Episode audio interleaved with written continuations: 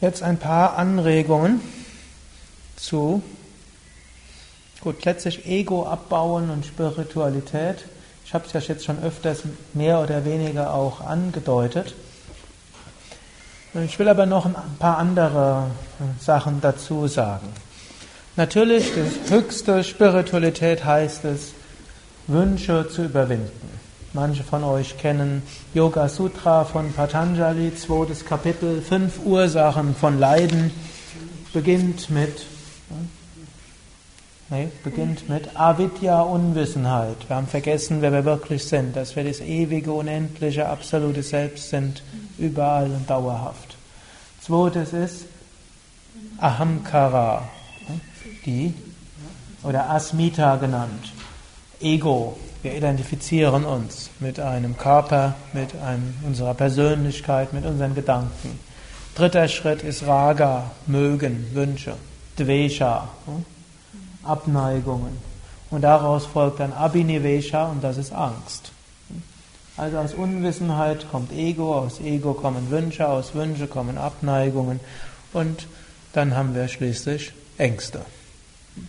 Gut, und so gibt es eine ganze Menge an Techniken, was man machen kann, um dort wieder rauszukommen. Und so könnte man sagen, jetzt, ne, warum soll ich dann irgendwelchen Wünschen nachgehen? Dann gibt es aber auch diese andere Sache, man spricht im Yoga auch von drei Gunas. Das ist Tamas, das ist Rajas und das ist Sattva. Da kann man viel drüber sagen, ich will es jetzt nur kurz sagen. Tamas ist Trägheit. Es ist, ist, auch noch mehr, aber in dem Kontext will ich es jetzt auf ein, eine Facette beziehen.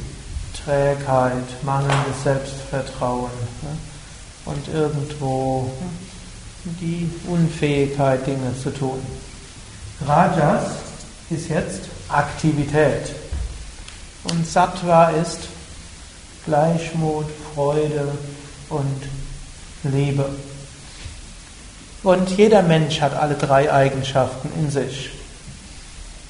Und angenommen, wir sind in einem Aspekt unseres Lebens tamasik, dann müssen wir dort über Rajas zu Sattva kommen. Also jemand, der sehr träge ist, der braucht, muss sich selbst einen Tritt in den Hintern geben. Wenn er Glück hat, tritt ihn jemand anders. Oder vielleicht ist das auch nicht unbedingt Glück. Wenn er die Einsicht hatte. Hm? Manche, wenn es schwerfällt, dass man sich selbst einen Tritt gibt, was macht man dann? Man gibt sich in die Gesellschaft von jemandem, der einen Tritt gibt. Und vom Ayurveda gelten ja Kapha-Pitta-Partnerschaften als sehr gut. Kapha sind die erdigen, gemütlicheren und die Pitta sind die Feurigen. Der Pitta-Mensch sorgt dafür, dass der Kapha-Mensch öfters mal hm, aktiv wird und der Kapha-Mensch sorgt dafür, dass der Pitta sich nicht zu viel die Finger verbrennt und sein Feuer nicht über zu viel Aktivität ausbrennt. Was ist, wenn man Kapha-Pitta zusammen ist? Nee, nur Kapha-Pitta. Dann hat man beides natürlich, dann freut man sich einfach und ist dankbar. Natürlich, es ist auch schwierig. Und ich habe das jetzt sehr optimistisch dargestellt, denn der Pitta-Mensch nervt sich natürlich auch öfters, dass der Kafferpartner so träge ist. Und die Stunde oder zwei länger schlafen will und am freien Tag, anstatt was zu, über, dort was zu unternehmen, dann einfach nur stundenlang im Bett liegen will. Oder ganz gemütlich und eigentlich will man ja jetzt mal was zusammen unternehmen, ein bisschen zügiger. Oder umgekehrt der Kaffermensch, der sich auf einen gemütlichen Urlaub gefreut hat, der ärgert sich dann manchmal, dass der Pitta-Typ jetzt auch irgendwelche Rekorde brechen will. Aber wenn wir wissen, hm, also in einer solchen Partnerschaft, dass es gut ist, dass man sich ergänzt und eigentlich, dann hilft das. Gut, also Tamas wird durch Rajas hm, umgewandelt und dann können wir zu Sattva kommen. Umgekehrt, Rajas hm, könnte auch sagen, ein bisschen Tamas beim Rajas dazu, also dass diese Aktivität ein bisschen gemächlicher wird. Dann wird man eigentlich sagen, man würde dann das Pitta mit Kapha verbinden und Kapha ist nicht unbedingt Tamas. Mhm. Kapha ist auch angenehme Liebe und Ruhe und Gleichmut. Kapha. Und damit sind wir in dem Übergang zu Sattva. Und auch hier wiederum hilft es eben, Ziele zu haben. Jemand, der träge ist, das ist gut, wenn er erstmal aktiv wird. Das ist also ein weiterer Aspekt, warum es gut ist, durchaus auch Erfolg im Leben zu suchen und nicht nur in der Selbstverwirklichung. Und es gibt noch einen nächsten Aspekt. Und das ist im es heißt zwar, es ist gut langfristig die Wünsche loszulassen, aber wenn man tiefere Wünsche in sich hat und sie doch nicht erfüllt, bleibt irgendein Gefühl des Unerfülltseins zurück. Und das kann dann sein, dass man dann, jetzt vom klassischen Yoga-Lehren, deshalb nochmal wiedergeboren werden muss, weil man kurz vorm Tod denkt, jetzt habe ich all das gemacht, aber irgendwas hat noch gefehlt. Und so ist es durchaus gut, dass man die Dinge, die man wirklich will, auch in seinem Leben lebt, aber auf sogenannte sattwige Weise, auf ethische Weise. Das hatte ich ja auch am Anfang gesagt, wenn wir Ziele haben, müssen wir sie natürlich auch auf unsere Werte überprüfen. Und ich bin natürlich davon ausgegangen, dass eure Werte durchaus ethischer Natur sind. Von, von dem Dvesha, von dem Anhaften oder von dem Ego, das heißt ja nicht, dass ich jetzt äh, keine Dinge mehr haben darf. Das heißt ja nur, dass wenn ich sie besitze, dass ich nicht dem Leiden verfalle, wenn ich sie wieder verliere. Das ist ja eigentlich nur ja. Anhaftung. Das heißt ja nicht, dass ich plötzlich nichts mehr haben darf dann. Ja. Also die Anhaftung nicht haben. Aber auch das Nicht-Anhaften müssen wir vorsichtig sein. Es gibt auch manche Menschen, die geben zu früh auf mit der Aussage der Nicht-Anhaftung. Vielleicht bin ich verhaftet. Ich habe jetzt gerade mal was begonnen, es sollte nicht sein, ich mache mal was anderes. Und ja, Eltern unterstützen mich ja auch weiter, deshalb kann ich ruhig. Gut, kann auch sein, dass man seinen Eltern Gefallen damit tut, aber im Allgemeinen. Oder ne, wenn man es irgendwie schaffen kann, einen Job zu kriegen, ist es, ist es eigentlich vom Ethischen her besser, einen Job zu kriegen, als auf Kosten der Allgemeinheit zu leben. Aber natürlich, ne, ich will das mit dieser Einschränkung machen. Nicht jeder hat ne, eine Ausbildung, einen Beruf, wo es noch, wo man tatsächlich eine Gelegenheit kriegt. Obgleich die Aussichten sind ja gar nicht so schlecht. Also es gibt 20% weniger Arbeitslosigkeit dieses Jahr als letztes Jahr und nächstes Jahr soll es noch besser werden.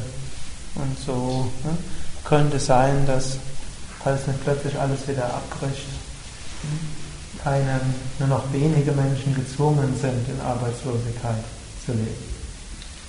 Also auch hier wieder äh, ein Aspekt, und hier kennen wir im Yoga auch einen Ausdruck, ich will es jetzt nicht zu sehr aufschreiben, es nennt sich die vier Purushatas, vier Bestrebungen, hm, die es wert sind, nachgegangen zu sein. Das betrifft letztlich hm, Familie, Beruf, Hobby, hm, das betrifft, was man für andere tut und wie man seine Talente zum Vorschein bringt, auslebt. All das ist gerade im Raja-Yoga und auch im Kundalini-Yoga etwas, was zum ganzheitlichen Leben dazugehört. Aber alles nur als Trittbrett bis zur Verwirklichung. Denn die tiefe Überzeugung ist, nichts Äußeres, was wir bekommen und noch nicht, auch nichts, was wir dann äußerlich machen, wird uns dauerhaft glücklich machen. Dauerhaft glücklich macht uns nur die Erkenntnis, wer wir wirklich sind, die Verwirklichung, ich bin das Bewusstsein hinter allem.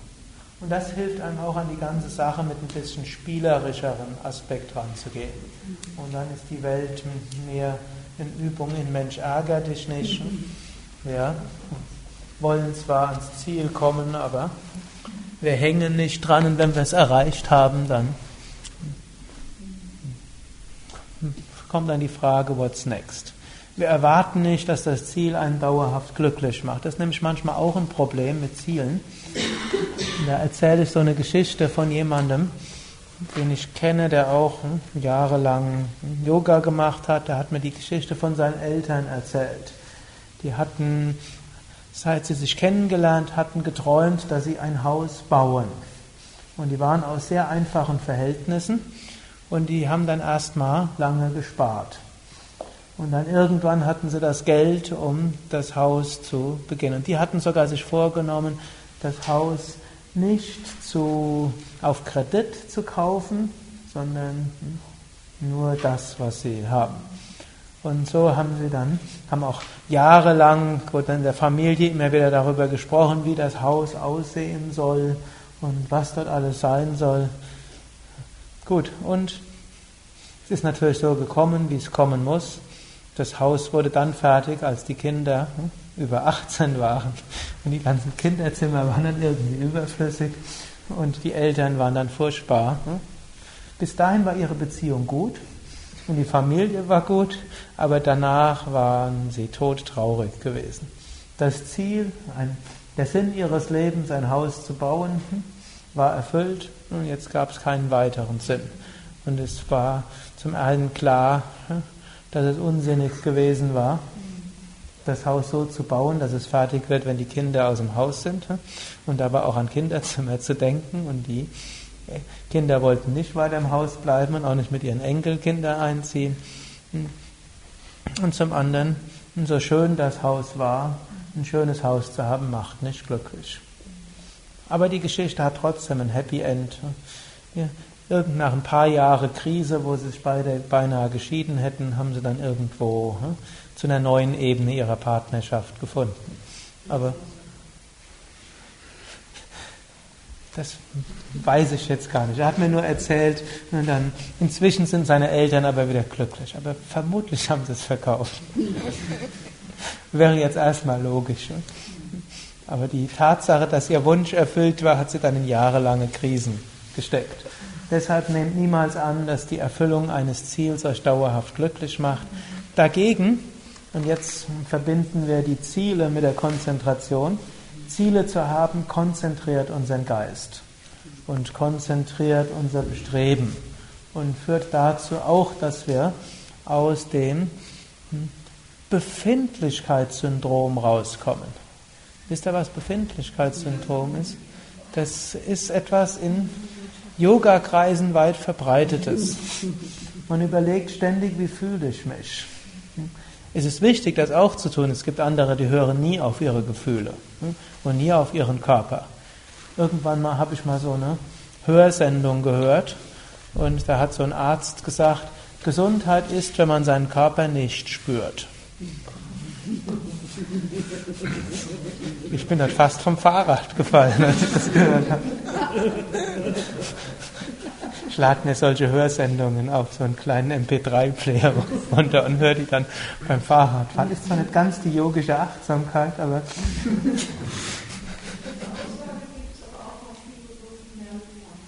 Ja, ja, klar, das ist.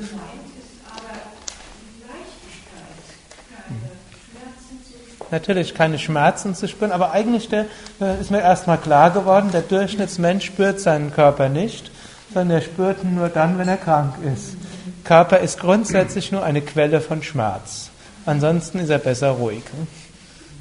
Natürlich, ihr wisst alle als Hatha-Yogis, unser Körper ist eine Quelle für alle möglichen angenehmen Gefühle. Energiegefühle, Entspannungsgefühle, Euphoriegefühle und ja, kann man gar nicht alles ausdrücken, was da so alles geschieht. Aber das kann bei manchen Menschen dazu führen, dass sie dann zu sehr immer ständig überlegen, wie geht's mir und ist, ist, fühle ich mich jetzt gut, was will mir das sagen und was ist in diesem Gefühl drin. Und manche versinken dann so ein bisschen in diesem Befindlichkeitssyndrom, wo sie ständig überlegen, wie geht's einem. So.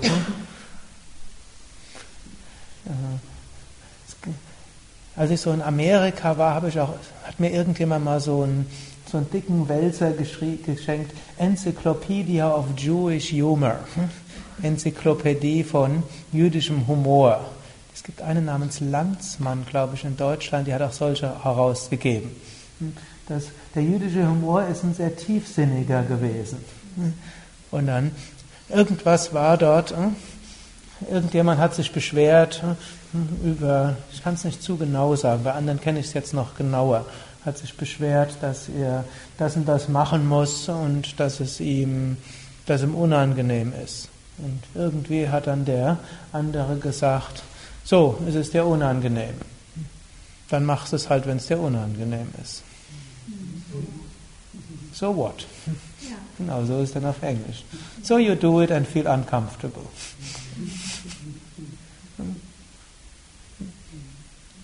Also, das ist auch eine Weise, nicht etwas, wie wir immer umgehen. Also, ich, also wenn man immer über seine Gefühle hinüber brettert, das wäre auch der falsche Weg. Gefühle haben auch einen Sinn, aber wir dürfen auch nicht in die, ins entgegengesetzte Syndrom fallen. Und so haben wir ja zum einen einige Techniken gemacht, wo ihr euch an euer Unterbewusstsein richtet und das antwortet oft über Gefühl. Und dann, man, ich habe euch gesagt, stellt euch vor, das und das ist erreicht und dann spürt in euch hinein. Das Gefühl ist auch nicht immer ganz so einfach zu einzusortieren. Wenn da plötzlich eine Aufregung ist, weiß man nicht, heißt das, das ist jetzt das Richtige oder heißt das, da ist eine Warnung drin. Aber wenn man das öfters mal macht, lernt man das öfters kennen. Manchmal auch über Versuch und Irrtum. Und so noch ein über Zweifel. So ein bisschen was bin ich auch drauf eingegangen. Eine Weise, mit Zweifeln umzugehen, ist diese Gedankenkonferenz einzuberufen. Eben mal zu sagen, okay, ich hatte die, die Entscheidung getroffen, jetzt ziehen wir mal Zwischenbilanz. Und dann kann man so in sich fragen, wer in mir will mal sich zu Wort melden. Und dann aufschreiben. Und dann könnt ihr denen auch Namen geben, sei das heißt Herr Zweifel und Herr Zweifler oder Herr Enthusiasmus oder Frau Enthusiasmus oder und dann mit Vornamen mit euch umgeht. Manche Menschen geben denen auch Namen, wenn sie feststellen. Also manche, die diese Technik gut finden, die stellen so fest, sie haben so zwischen sechs und zehn Leute, die sich dann typischerweise melden. Und die, die kann man sogar benennen. Sei es indische Mythologie Namen geben, sei es äh, ihnen sie Peter oder Hans oder Christiane nennen, sei es, äh, dass man sie einfach nennt, Herr Zweifel oder Frau äh, Sorge äh, oder Herr Angst oder Herr Mut oder Herr Mut und so weiter. Und dann kann man den anhören und kann sagen, okay, das hast du jetzt gesagt, ich habe deinen Einwand zur Kenntnis genommen, ich mach's trotzdem. Ist auch ein schönes Wort, trotzdem. Danke dir, wir machen es trotzdem. Also nicht sagen böser Zweifel, warum kommst du jetzt schon wieder, warum habe ich wieder Zweifel? Denn warum kommt der Zweifel? Zweifel meint es gut mit uns, hat auch seine Begründung. Kann auf Angst beruhen, kann auf anderen Überlegungen beruhen. Ja, selbst dort kannst du sagen, der Zweifel hat auch dort eine Funktion. Er will dich irgendwie schützen vor Größenwahnsinn. Und das kann man sagen, kann sagen, ja, ich danke dir für deinen Einwand und ja, aber ich gehe es trotzdem an. Und letztlich kann man auch sagen, ich habe irgendwie die Inspiration bekommen. Es ist jetzt un, es ist, eigentlich ist es unwichtig, ob ich dafür geeignet bin oder nicht. Ich habe die Inspiration bekommen, ich gehe jetzt der nach. Und wenn Gott will, dass ich es schaffe, dann wird er mir helfen. Und wenn ich nicht gut genug bin, dann muss Gott mir helfen. Und wenn Gott gewollt hätte, dass es jemand anders macht, hätte er die Inspiration jemand anders gegeben. Oder auch noch, wenn es jetzt diese Art von Zweifel ist, die hat man auch bis zum gewissen Grad der Same Vishnu mal ausgetrieben irgendwann mal sollte ich mit, mit 20, war gerade 20, sollte ich auf einer Yogalehrerausbildung unterrichten. Und da habe ich den Same Vishnu gesagt, Swami, ich glaube nicht, dass ich dafür bereit bin. Und dann hat er mich auch wieder so leicht schräg angeguckt und hat gesagt, glaubst du, du wirst jemals bereit sein, eine Yogalehrerausbildung zu geben? Stelle dir niemals vor, dass du bereit bist, eine Yogalehrerausbildung zu geben. Du stellst einfach deinen Körper zur Verfügung und bittest Gott und Meister durch dich hindurch zu wirken. Und da spielt es gar keine Rolle, wie du bereit bist oder nicht. Und noch, mal, noch ein Jahr oder zwei Jahre vor, ich war früher ein sehr schüchterner Mensch, durchaus mit vielen Selbstzweifeln. Gut, ich habe zwar viel an mir gearbeitet, wie ihr inzwischen mitkriegt, aber äh, irgendwann sollte ich einen Meditationskurs geben.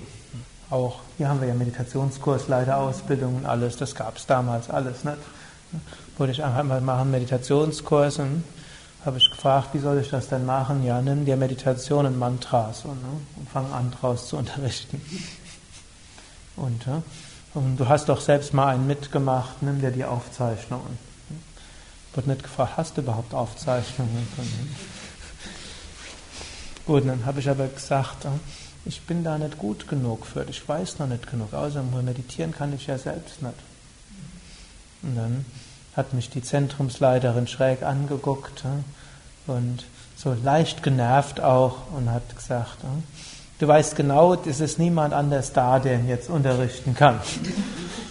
Und wenn Gott jemand Besseres gefunden, wenn Gott gewollt hätte, dass es jemand Besseres als du unterrichtest, dann hätte er jemand anders dort jetzt hingesetzt.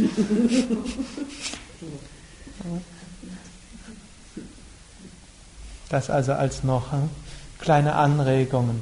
Und das sind Anregungen, die mir bis heute immer wieder gegenwärtig sind. Wenn ich auch bis heute ab und zu mal denke, diese ganzen Projekte bei Yoga Vidya und all dieses Verschiedenes, das ist eigentlich über der Kapazität, was ich dort machen kann. Und dann sind mir diese Sachen auch im Kopf. Und eben diese zwei, wenn Gott wollte, dass es jemand Besseres macht, hätte er jemand Besseres hingesetzt. Und er hat ja immer noch die Gelegenheit. Ich bin ja bereit, jederzeit mich irgendwo weiter zu beschränken. Und außerdem hat mir Gott diese Vision gegeben und dann muss er sich auch selbst darum kümmern, dass er vorangeht. Was nicht heißt, dass ich deshalb träge bin. Ich tue alles, was ich kann, aber eben, was ich jetzt kann. Bitte? Und das muss dann auch reichen. Und dann muss man auch loslassen und sagen, Gott, ja, zwar gilt auch manchmal mehr Anstrengung zu machen, aber auch dem muss man loslassen. Und auch die richtigen Momente finden, wo man loslässt. Damit will ich schließen, da ich merke, hm, immer mehr Menschen haben eine immer mehr einpünktigere Konzentration auf die moderne Erfindung der Uhr. Und dann danke ich euch, dass ihr bei diesem Wochenende dabei wart und ich wünsche euch viel Kraft, das anzugehen, was ihr entweder fühlt, was ihr anzugehen habt oder was ihr angehen wollt, dass ihr Kraft habt, durch verschiedene Hindernisse hindurch zu gehen und dass ihr aber auch wisst, all diese äußeren Dinge sind eine Spielwiese, um auf dem spirituellen Weg voranzukommen. Und dass es letztlich nicht wirklich auf Erfolg ankommt, auch wenn es gut ist für die innere Kraft, diesen Dingen nachzugehen.